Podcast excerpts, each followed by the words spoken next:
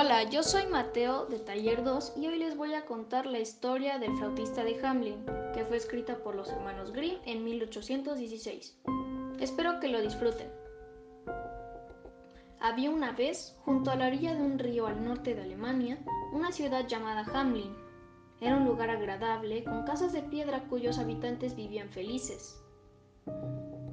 Tenían fama de ser honestos y trabajadores, y el comercio terminó haciendo de Hamlin una ciudad próspera. Un día, algo insólito ocurrió.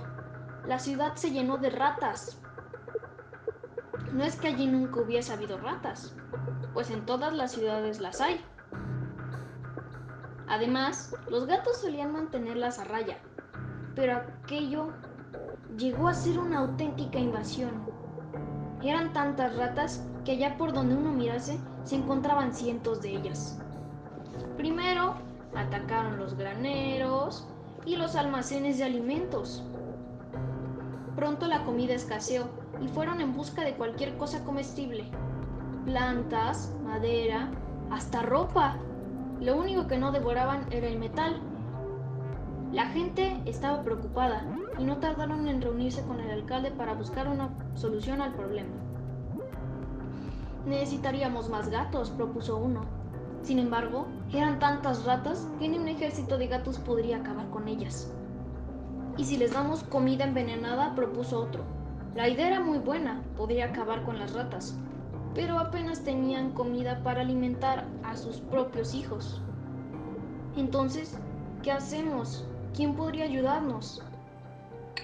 La casualidad quiso que por allí pasara un hombre alto y delgado, vestido con una ropa extravagante de vivos colores. Una pluma decoraba su sombrero y también llevaba una flauta dorada. He librado otras ciudades de murciélagos y de mosquitos, aseguró. Por mil florines podría librar, podría librar a esta ciudad de las ratas. La gente estaba tan desesperada que aceptó sin pensárselo un segundo.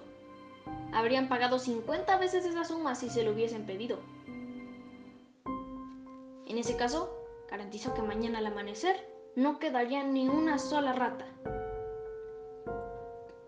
Y así sucedió. Poco antes del amanecer se escuchó el agradable sonido de una flauta. El flautista iba recorriendo las calles de la ciudad y las ratas abandonaban sus escondrijos para seguir sus pasos. Cuando estuvieron todas reunidas, el hombre se dirigió con aquel cortejo hacia el río. Las ratas fueron tras él, hipnotizadas por aquella bella música, y terminaron arrastradas por la corriente. Cumplida su promesa, el flautista regresó a la ciudad de Hamlin para recibir su recompensa. Sin embargo, el alcalde se negó a pagarle. Las ratas ya han muerto, así que no volverán, dijo. Te damos 50 florines por las molestias.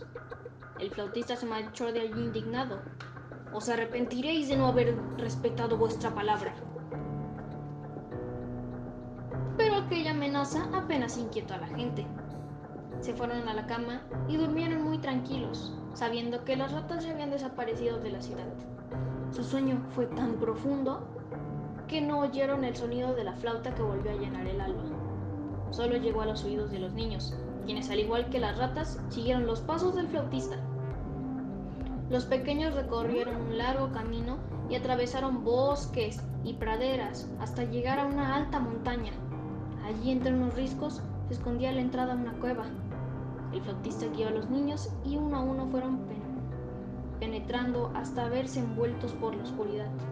Los padres nunca volvieron a verlos. Este fue el precio que pagaron por su falta de honestidad. Espero que les haya gustado mucho el cuento, la verdad es uno de mis favoritos. Gracias por haber puesto atención y espero que les vaya muy bien.